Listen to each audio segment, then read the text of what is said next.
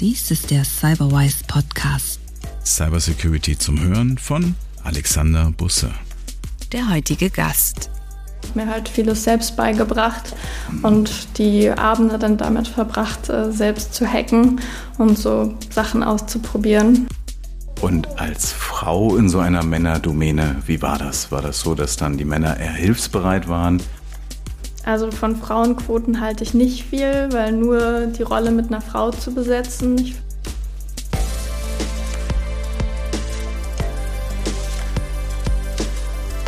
Hallo, heute treffe ich Lara. Lara ist Cybersecurity Consultant in einer großen Beratung und im Pentesting und Incident Management Response unterwegs. Und Lara ist hier mit Emma auf dem Arm. Emma ist Laras kleine Tochter und deswegen, wenn wir ab und zu Geräusche hören, dann liegt es daran, dass Emma mit dabei ist. Hallo Lara. Hallo, schön, dass ich dabei sein kann. Lara, wie bist du zu diesem sehr technischen Thema Cybersecurity und dann auch noch Pentesting gekommen? Na, es fing eigentlich an in meinem Bachelor. Da hatte ich einen Programmierungslehrer. Wir haben dann C programmiert und der hat mir vieles beigebracht und ich fand den echt cool. Und wir haben dann so kleine Projekte, Programmierungsprojekte zusammen gemacht. Und da wusste ich eigentlich, dass ich äh, weiter im technisch technischen Bereich sein möchte. Mhm. Und wie sah dann deine Ausbildung aus? Hast du da in dem Bereich studiert? Also mein Bachelor habe ich in Art and Technology gemacht. Es war so eine Mischung aus Technologie, ähm, wo wir selbst Sachen programmiert haben und Kunst. Und meinen Master habe ich dann in IT-Management gemacht mit einigen Fächern auch in Webseitenprogrammierung und Python-Programmierung. Und äh, wir haben dann auch so einen kleinen ähm, Club gegründet für Frauen, die Lust haben auf Programmierung. Und ähm, unser, der IT-Director von der Uni hat uns dabei auch sehr unterstützt. Art and Technology, das klingt ja interessant. Wie hoch war denn da der Kunstanteil und was habt ihr da in Kunst gemacht? Also früher wurde er Kunst nur als ähm, Bilder an den Wänden gesehen und wir haben halt ähm, die Mischung gehabt zwischen Kunst und Technologie, wo wir halt Kunst programmiert haben mit Hilfe von Arduino oder anderen Hardware ähm, zum Beispiel. Und ähm, es war dann halt interaktiv, wo die Leute mit ähm, interagieren konnten. Mhm. Ich kenne auch so diese Mandelbrotbilder von früher, wo man dann eben so diese Verästelung immer berechnet hat, aus so einem Algorithmus dann Kunst gemacht hat. Hat sowas mhm. auch eine Rolle gespielt? Also mit Algorithmen haben wir nicht gearbeitet, aber ähm, wie gesagt, also alles, was halt äh, mit Sensoren waren, äh, Blinken oder Wärmesensoren, ähm, mhm. haben wir halt ähm, selbst dann programmiert. War das auch Bestandteil von deiner Bachelorarbeit? Äh, in meiner Bachelorarbeit habe ich ähm, so mit Solarstrukturen gearbeitet und wir haben eine Software benutzt, die hieß Grasshopper. Mhm. Und damit konnte man ähm, den Perf die perfekte Form von ähm, Solarobjekten ähm, ja, ausrechnen. Mhm. Und also das war dann wieder zum Thema Algorithmen. Ähm, dann haben wir halt ähm, ein Solarobjekt ähm, berechnet und dann 3D gedruckt. Und dann hast du noch einen Master gemacht in Dänemark. Genau, mein Master ähm, wollte ich dann mehr ähm, das Technische und auch eher Projektmanagement gehen. Und da habe ich dann meinen Master in IT-Management gemacht, aber habe dann schnell herausgefunden, dass ich eher technisch unterwegs sein möchte und habe dann halt noch vom Informatikstudiengang einige Kurse belegt. Und dann von von dem Thema IT auf das spezielle Thema Security. Wie kam das? Genau, also ich habe halt gemerkt, halt nebenbei bei der Python-Programmierung haben wir halt so kleine Port-Scanner-Scripts selbst geschrieben und habe schnell gemerkt, dass mir das super viel Spaß macht, weil man viel ausprobieren kann bei dem ganzen Hacking-Thema und sofort die Resultate sehen kann und halt wieder Kind sein kann und selbst spielen kann. Und der Teil hat mir super gut gefallen. Und also das Pentesting, das ist wirklich etwas, was dir richtig Spaß macht. Du hast gesagt, so in dieses tiefe technische Thema einzusteigen, das ist keine Hürde für dich, sondern im Gegenteil, da hat es dich gleich hingezogen. Ja, also ich meine, das ist ja auch ein relativ neues Thema, weil die Technologie ändert sich ja ständig. Und ähm, ja, also ich habe mir halt vieles selbst beigebracht mhm. und die Abende dann damit verbracht, äh, selbst zu hacken und so Sachen auszuprobieren. Und mhm. ähm, ja, dann halt ähm, war es halt umso besser, dass man dann damit arbeiten konnte und täglich programmieren konnte oder hacken konnte und damit auch noch Geld verdient hat. Mhm. Und als Frau in so einer Männerdomäne, wie war das? War das so, dass dann die Männer eher hilfsbereit waren oder war das eher so, dass sie gesagt haben, Frauen haben doch hier in dem Bereich nichts zu suchen? Nee, also ähm, das Problem hatte ich nie, dass mir irgendjemand gesagt hat oder mich komisch angeguckt hat, sondern eher das Gegenteil, dass man dann ähm, ja, Lob dafür bekommen hat, dass man mhm. als Frau im IT-Bereich arbeitet, was ich halt auch ähm, ja, teilweise ein bisschen komisch fand, dass man da immer noch so angeguckt wird. Aber also ich habe jetzt auch hauptsächlich männliche Kollegen und da spielt das Gender-Thema gar keine Rolle mehr. Und in deinem Studium hast du da viele Frauen kennengelernt, die sich dann auch für das Thema interessiert haben. Ähm, mein Studium ist jetzt schon ein bisschen her, da gab es tatsächlich sehr wenig Frauen im Informatikbereich. Wie war das mhm. bei dir? Also wir hatten, glaube ich, um die drei ähm, Frauen, davon ist leider eine dann gegangen, aber wir haben ja dann diese äh, Non-Profit-Organisation gegründet äh, an meiner Uni, ähm, Female Coders, wo wir dann halt ähm, Frauen dazu gebracht haben, mitzuprogrammieren. Und da hatten wir dann echt viele Frauen, ähm, die daran Interesse hatten. Und äh, mit dem Schulleiter hatte ich dann geredet mhm. und die haben dann danach auch viele Sommerkurse angeboten, weil wir meinten halt, dass schon ab dem Alter so von ja, zwölf Jahren sollte man schon anfangen, äh, auch Mädels das beizubringen. Ich glaube, in Deutschland generell, glaube ich, Kindern mhm. die Möglichkeit zu geben, das zu lernen. Ja. Ist ja noch nicht sehr ausgeprägt, aber vielleicht muss man die, die Mädchen auch noch mal ein bisschen mehr motivieren, das zu tun, so aus der klassischen Rolle heraus. Männer machen Technik und mhm. die Frauen machen eher die softeren Themen und dass man sie so daran führt, um ihnen zu zeigen, hey, das ist nichts, wovor man Angst haben muss. Ja, und auch die Umgebung schafft. Also wenn man halt Rollenmodelle hat, die weiblich sind, dann mhm. äh, können die halt da heraufsehen und äh, davon inspiriert werden, damit zu machen. Mhm. Hattest du ein Vorbild, ein Rollenmodell, das dich in, also als Frau in diesem Bereich, mhm. dem, das dich da motiviert hat?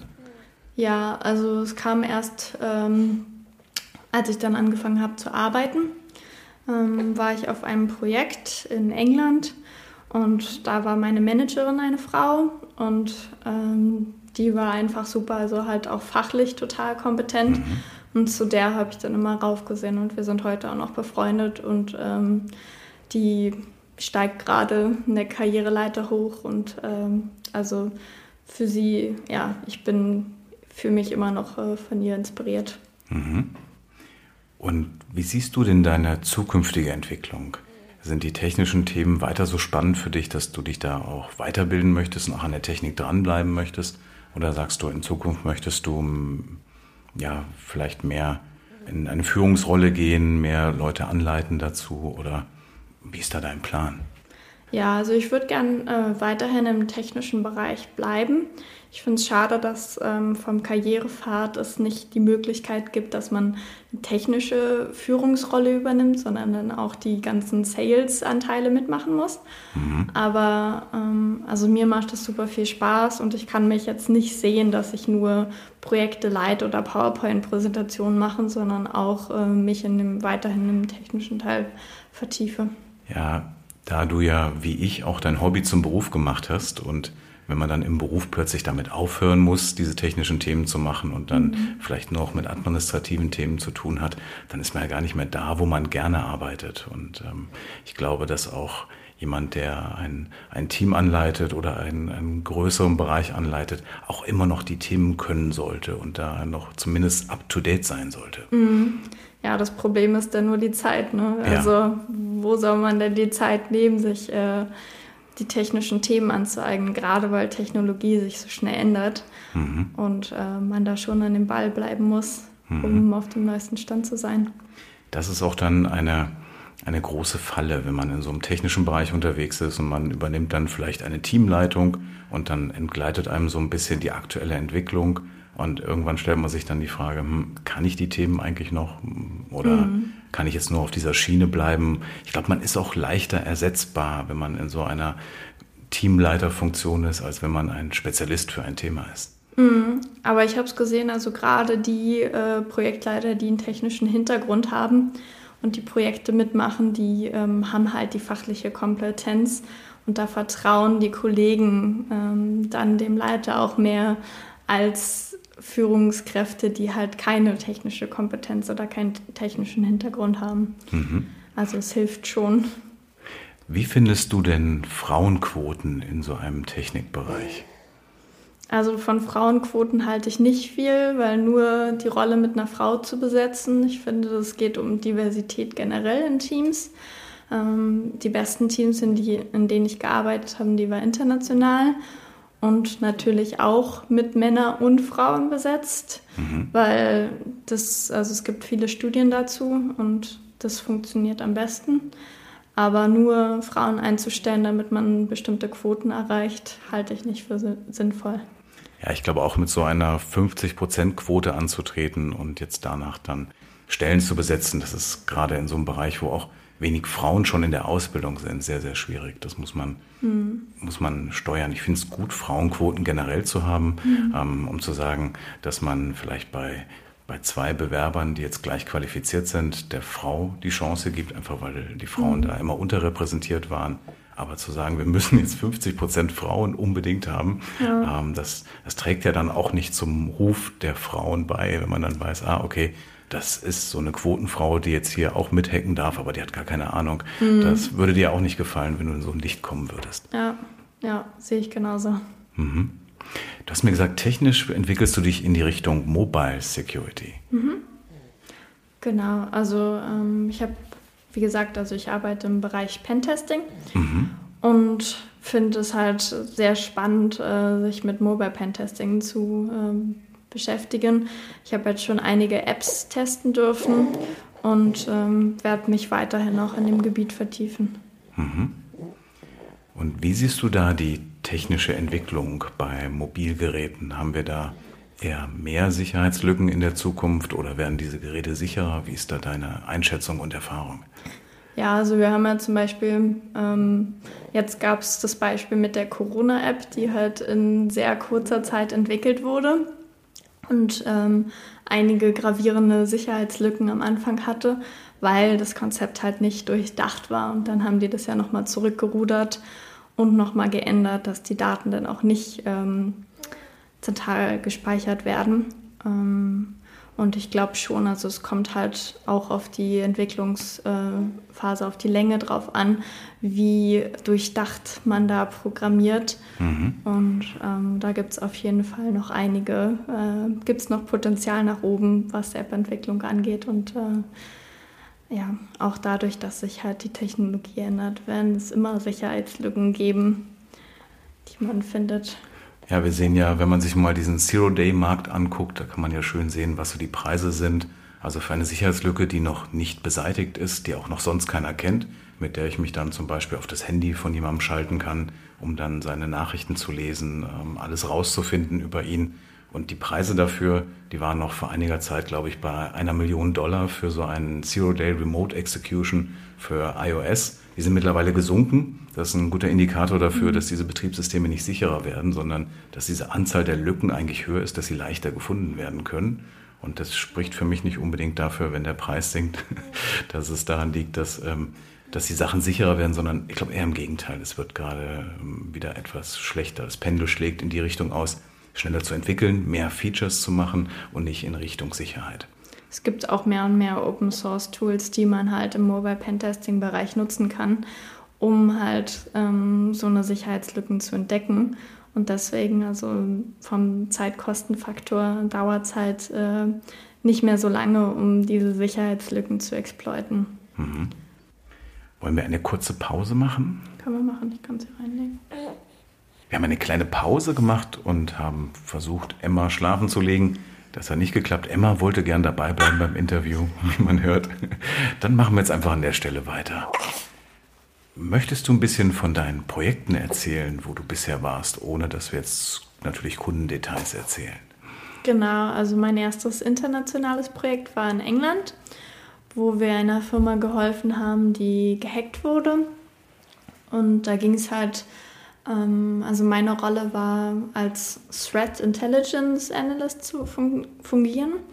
Und ich habe praktisch die ganzen ähm, Cyber News rausgesucht und proaktiv die Firma gewarnt, wo es halt ähm, Sicherheitslücken gab, um die dann rechtzeitig zu patchen oder halt bestimmte Maßnahmen vorzunehmen, damit es nicht so weit kommt, dass sie wieder angegriffen werden. Mhm. Und ähm, da habe ich sehr viel Erfahrung gesammelt und auch mein technisches Wissen verstärkt und viel dazu gelernt.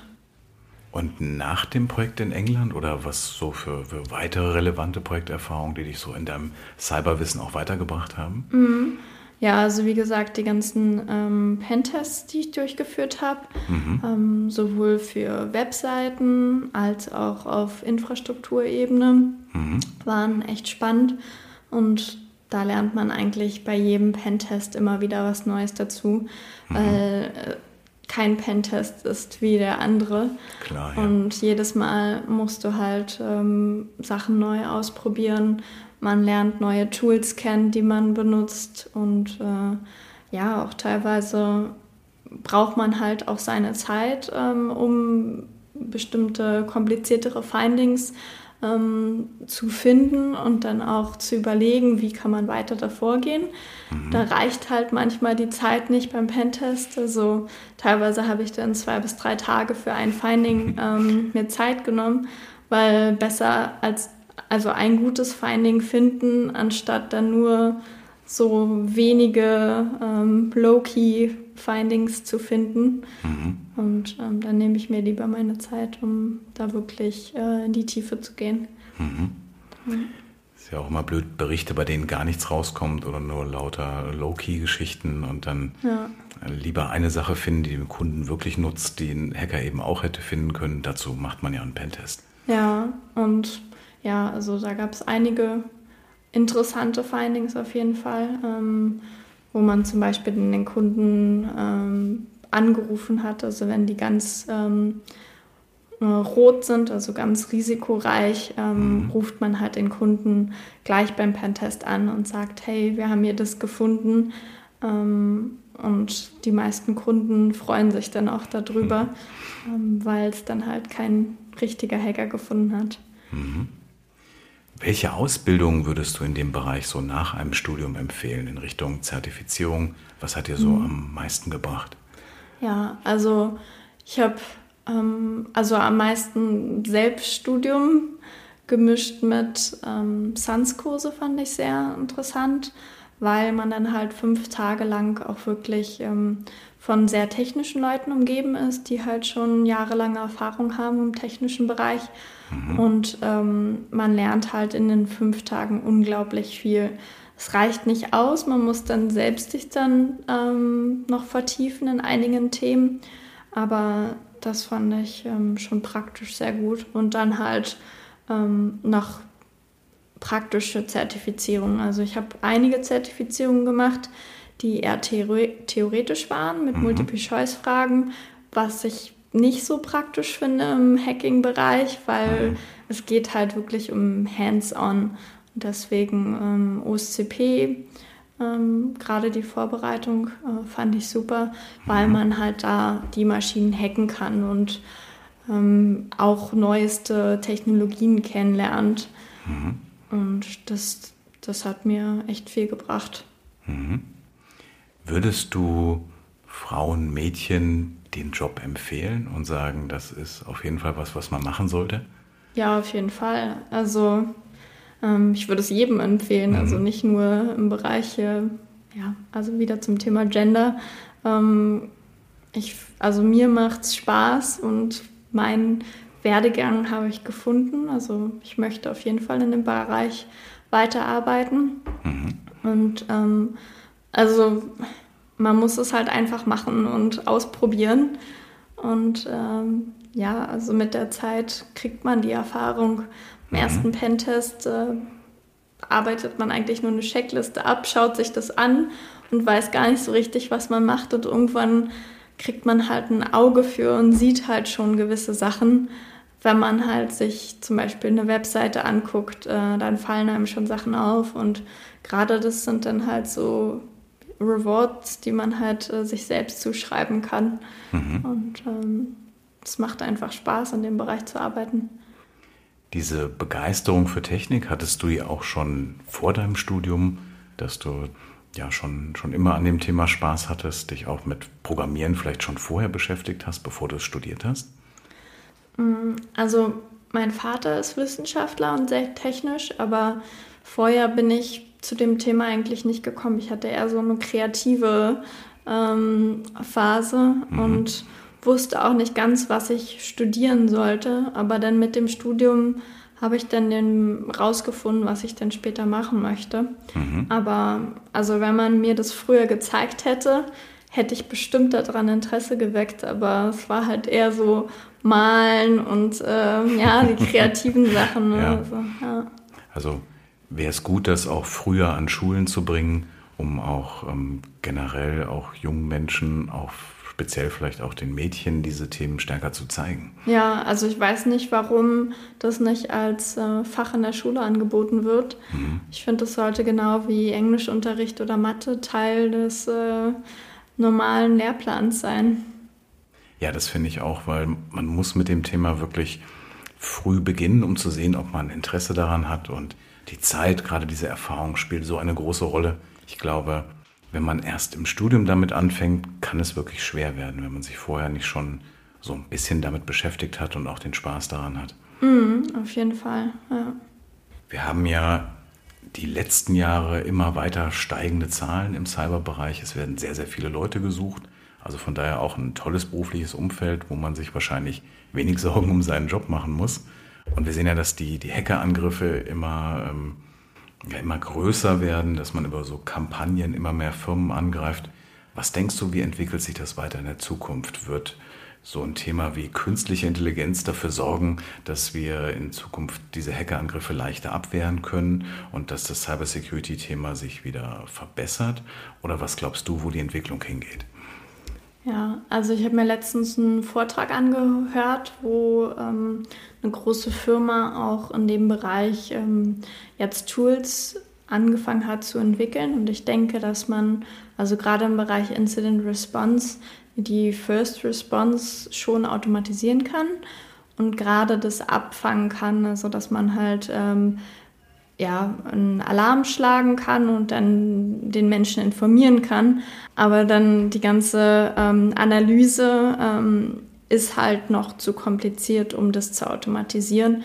Ähm, da bedarf es wahrscheinlich noch einige Forschung, um dann ähm, AI zu nutzen mhm. und Machine Learning, um dann halt ja, die Ergebnisse ähm, und die Analyse zu automatisieren. Mhm.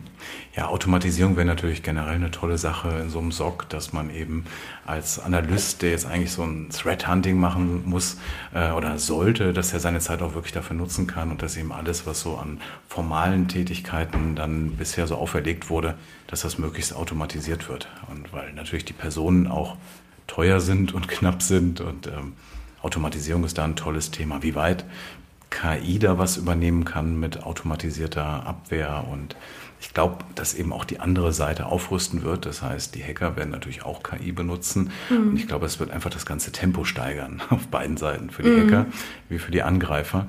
Also so eine äh, Response per KI und eine ähm, automatische Bearbeitung per KI, sodass man den Menschen ersetzen kann, das sehe ich auch noch in weiter Ferne. Mhm, ja. Aber was denkst du, werden wir weniger Sicherheitslücken haben in der Zukunft? Werden die Firmen besser da drin, fehlerfreie Software zu produzieren? Also viele Firmen merken jetzt, dass sie mehr Geld äh, investieren sollen in Sicherheit und dass auch nicht ein Bereich, äh, den man abdecken soll, ausreicht, sondern es sind halt immer alle Bereiche, die man oder beziehungsweise ein Großteil der Bereiche, die man abdecken sollte, damit man sicherer wird. Man wird mhm. nie sicher sein, egal welche Tools man verwendet oder welche moderne Netzwerk-Monitoring-Lösungen man hat. Man wird nie an dem Punkt ankommen, dass man sagt, okay, jetzt wird mir nie was passieren. Aber es gibt auf jeden Fall durch Innovation ähm, viel mehr Möglichkeiten heutzutage, dass man ähm, Sachen automatisiert und äh, schneller reagieren kann. Ich hatte noch vor ein paar Jahren Kunden, auch im Bankenbereich, die gesagt haben, wir werden ja gar nicht angegriffen.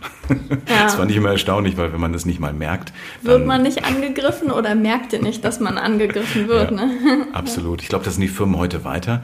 Die wissen, dass gehackt zu werden das New Normal ist, dass ich es nicht mehr vermeiden kann. Mhm. Ich muss mir eher überlegen, wie gehe ich damit um? Wie erkenne ich, dass ich gehackt wurde? Wie kann ich meine Prävention darauf verbessern, meine Detection verbessern? Aber dass so etwas passiert, ist zu erwarten. Und die Frage ist eben, wird es in Zukunft mehr? Muss ich mehr dafür ausgeben? Werden die Firmen besser, sodass die Produkte, die ich einsetze, keine Sicherheitslücken haben? Aber es wird immer Bereiche geben, in denen ich es einfach nicht ausschließen kann. Identitätsdiebstahl, solche Themen, das kann ich eben auch nicht technisch lösen. Ich habe immer die Schwachstelle Mensch. Wenn jemand eben am Telefon bereit ist, sein Passwort weiterzugeben, dann mhm. habe ich generell ein Problem. Also Sicherheitslücken werden sicher nicht weniger. Und wir haben auf der anderen Seite immer mehr Menschen, die diese Themen kennen, ausnutzen, diese Angriffe machen. Wir haben ja ein Gefälle in der Welt, was Verdienste angeht. Wir haben äh, Menschen in anderen Ländern, die gut ausgebildet werden und die dann vielleicht diese Ausbildung in ihrem Land nicht honoriert bekommen, da keinen Job dazu bekommen und es dann eben anders nutzen. Also ich glaube, die Jobs in der Cybersecurity sind noch lange sicher. Mhm. Und es gibt halt auch viele Hacker, die es sich selbst beigebracht haben, die meistens gar kein Studium haben, sondern einfach sich hingesetzt haben und äh, Interesse an dem Thema hatten. Und davon wird es auch mehr und mehr geben. Also klar, Studium ist gut, aber es ist halt beim Hacking auch viel Selbstarbeit dabei. Hm, ja, natürlich. Mein hm. Studium aus den 90er Jahren hilft mir heute auch nicht mehr ja, besonders ja. weiter, wo ich Kobol und Fortran gelernt habe. Ja. Das hat heute jetzt auch nicht mehr so viel praktischen Wert. Mhm, genau. Ja. Beschäftigst du dich denn auch noch privat mit dem Thema Cybersecurity? Jetzt wahrscheinlich ein bisschen schwierig mit deiner Tochter Emma, die braucht natürlich viel Zeit, aber nutzt du auch privat irgendwelche Angebote, dich in dem Bereich zu bewegen? Ja, also genau, gerade mit Kind ist es etwas schwierig. Aber ähm, ja, also ich habe viel mich auch engagiert, gerade in Berlin. Also ich war, ähm, bin in der Overs Community äh, in Berlin und wir organisieren eigentlich so, ja, vor Corona haben wir ein bis zweimal im Monat Vorträge organisiert, mhm. ähm, technische Vorträge, wo halt Leute gekommen sind, über bestimmte ähm, Themen geredet haben, die mit dem Bereich ähm, Hacking sich befassen. Und ansonsten gehe ich eigentlich einmal im Jahr zum Chaos Computer Club und höre mir Kongress dann zum Kongress, genau, mhm. Über die Feiertage und höre mir dort die Vorträge an. Und da kann man ja auch ähm, die Workshops mitmachen, mit Arduino programmieren oder ähm, alles Mögliche, so Lockpicking, äh, was dann eher so Richtung äh, Social Engineering auch geht und so weiter ähm, machen. Und ja, also ich beschäftige mich viel und auch von den Zertifizierungen habe ich auch sehr viele selbst bezahlt, weil ich einfach denke, dass das mich weiterbringt. Ähm, mhm. Ja. Und diese Zertifizierung, die du selbst bezahlt hast, war das so, weil dein Arbeitgeber dir die vielleicht nicht gegeben hat zu der Zeit? Und kannst du sagen, dass Männer da eher gefördert wurden als Frauen oder hast du da keinen Unterschied gesehen? Na, also ich habe gesehen, dass ähm, halt der Bereich Cyber ähm, im Fokus stand, weil der Profit eingebracht hat, aber es wurde halt nicht gesehen, dass man da auch Geld in die Mitarbeiter investieren sollte. Mhm. Und dann hat es mir halt auch sehr, sehr viel Spaß gemacht, äh, mich damit selbst zu beschäftigen. Und äh, dann habe ich halt auch hobbymäßig ja, mir die Zertifizierung selbst erarbeitet, weil mhm. ich auch gesehen habe, dass ähm, viele Projekte kann man dann nicht machen, weil die Kunden wollten dann, dass man bestimmte Zertifizierungen vorweisen kann. Und so konnte man sich halt die ähm, komplizierteren und cooleren Projekte ähm, an Land ziehen. Ich habe da kürzlich einen schönen Satz gelesen, den, der auch, den ich nur unterstreichen kann. Also Arbeitgeber suchen sehr oft nach bestimmten Qualifizierungen und äh, Zertifizierungen, die dann eben belegt sein sollen. Aber die Hacker, die einen angreifen, haben das in der Regel nicht und die sind trotzdem erfolgreich. Deswegen sind so diese formalen Zertifizierungen vielleicht ein Weg, Bewerber zu unterscheiden, aber nicht immer ein Beleg dafür, dass jemand wirklich ähm, Skills in diesem Bereich hat. Das stimmt. Dann eher praktisch überprüfen, ob äh, die Leute was können oder nicht. Mhm. Ja. Ja, wenn das Unternehmen selber noch niemand hat, der das Thema kann, dann ist es wahrscheinlich auch schwierig, so einen Bewerber praktisch zu überprüfen. Ja, na, oder man wird dann sehen, wenn die Hacker es schaffen, äh, sich in die Infrastruktur von dem Unternehmen zu hacken, dann sind sie gut genug, um den Job auszuführen. ja, aber das ist ja auch so eine, so eine alte Diskussion. Sollte man Hacker, also diese Black Hat Hacker, die illegale Sachen gemacht haben, sollte man die engagieren? In der Corporate Security gehören die da rein oder sind das Kriminelle, die natürlich ähm, keinen Job in so einer Sicherheitsfunktion haben sollten? Auch eine sehr alte Diskussion glaube, dass, dass eben viele gerade in dem Bereich ihren Spieltrieb benutzen und das kollidiert dann natürlich mit dem Recht an bestimmten Stellen. Aber es muss nicht heißen, dass jemand, der sowas tut, auch bösartige Absichten hat. Mhm. Ja, also ich habe gerade ein Buch gelesen über Kevin Mitnick, mhm. der halt ähm, viel in den ähm, 80er, 90er Jahren selbst gehackt hat und auch viele Jahre dann im äh, Gefängnis dafür saß. Aber dann sind die Firmen halt auch zu ihm gekommen und wollten dann die Hilfe haben später, weil sie einfach gemerkt haben, dass er das Wissen hat, mhm. ähm, denen zu helfen. Und ja, also das ist ein gutes Beispiel dafür, dass äh, die Black Hats auch zu den, ja, nicht guten, aber halt man deren Wissen nutzen kann, um ähm, halt im privaten Sektor dann ähm, ja, ähm, den Job zu geben und damit zu machen. Was verwendest du privat für ein Betriebssystem? Das ist so eine Frage, die sich Hacker gerne stellen. Okay. Einfach Windows. Windows, kein Linux, Unix. Habe ich auch drauf. Also ich habe zwei Rechner. Ah, ja. ja. Und der eine ist fürs Hacking und der andere ist für mhm. die Arbeit. Mhm. Und da habe ich einfach eine virtuelle Maschine und da kann man sich ja alles raufziehen, was man möchte. Also ich habe da sowohl Windows als auch Linux drauf. Mhm. Und mit welchen Tools arbeitest du da?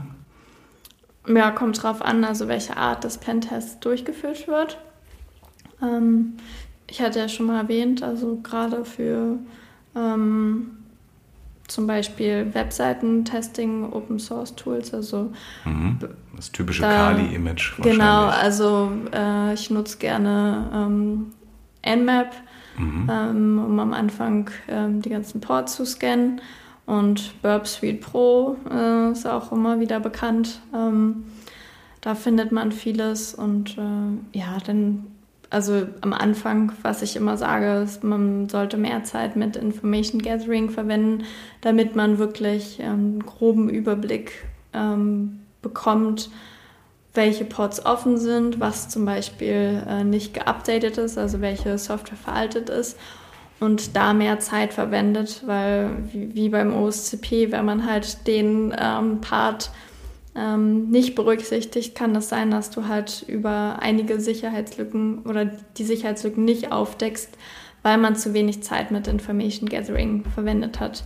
Mhm. Also das, da brauche ich lieber mehr Zeit und schaue mir alles genauer an und dann vertiefe ich mich erst äh, in die ähm, Findings im Detail und schaue mir dann äh, alles genauer an. Mhm. Was sind so deine häufigsten Feststellungen? Ja, also es gibt ja die Overs Top 10, also die Klassiker, mhm. die findet man sehr häufig. Also ich würde nicht sagen zu 100 Prozent, aber oh.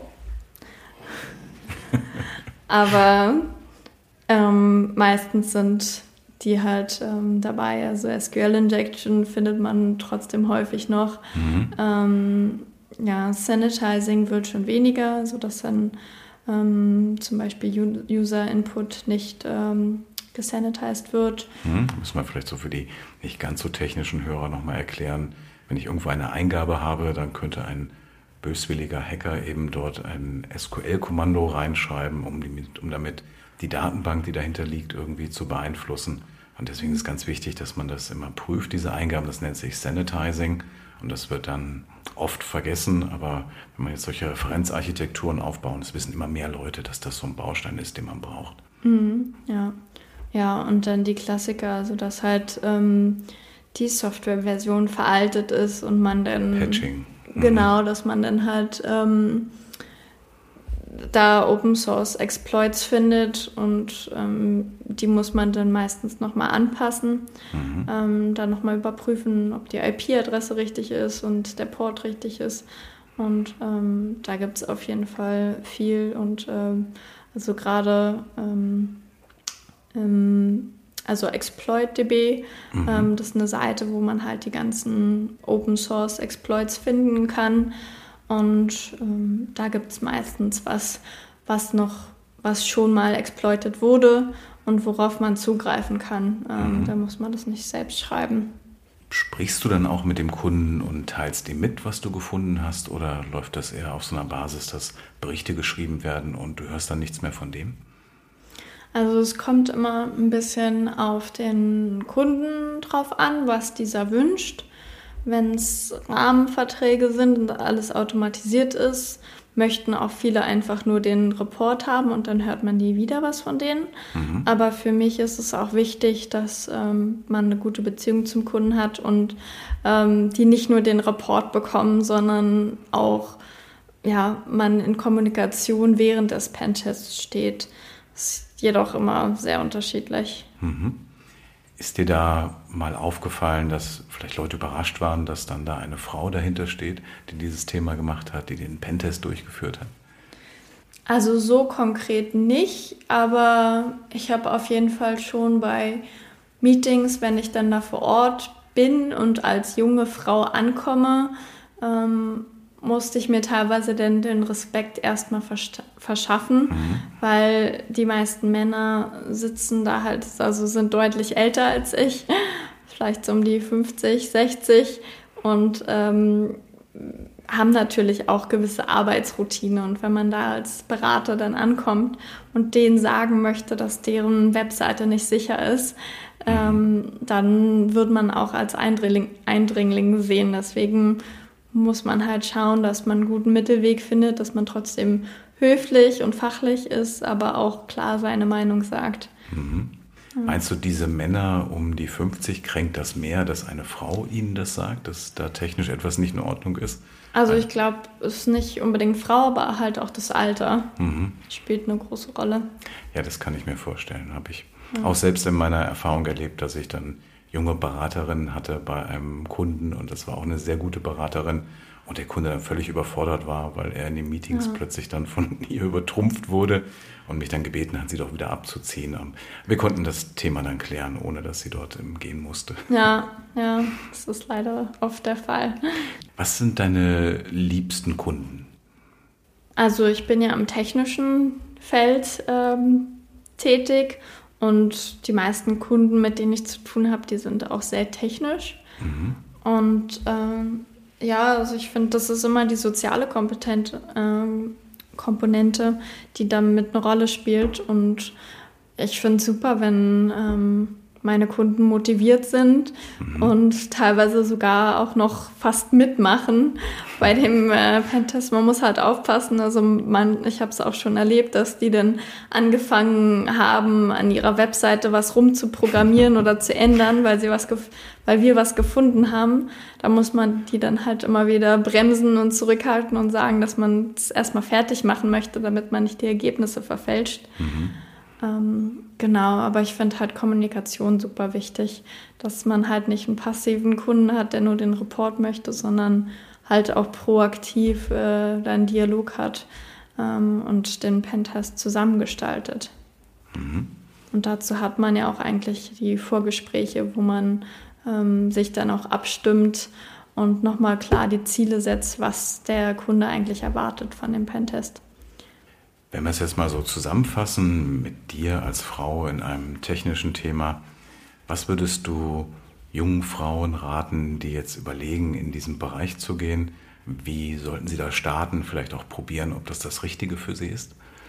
Also ich finde es super wichtig, ähm, dass man ein Netzwerk hat und sich mit anderen austauscht, die vielleicht auch in dem Feld arbeiten und dann einfach ausprobieren und machen. Also es wird eine Weile dauern und es ist frustrierend am Anfang, weil man halt ja Sachen nicht erkennt oder viel Zeit investieren muss, damit man wirklich besser wird. Aber wenn man diese Schwelle erstmal gebrochen hat und dann nach 200 Pentests weiß man dann schon, okay, wie der Hase läuft und ähm, wie Sachen, ja, ähm, wie man Sachen verbessern kann.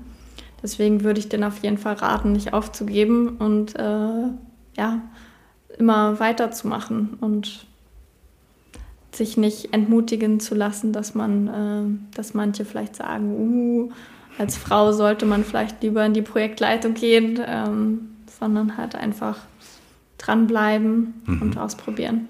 Ja. Prima. Ich danke dir für das tolle Gespräch, Lara. Ich denke, du bist ein Rollenmodell für andere, die das machen wollen. Und man sieht, dass du das oder man hört, dass du das wirklich mit Spaß machst und dir nicht überlegt hast, ich mache das jetzt mal, weil das vielleicht eine gute Chance ist.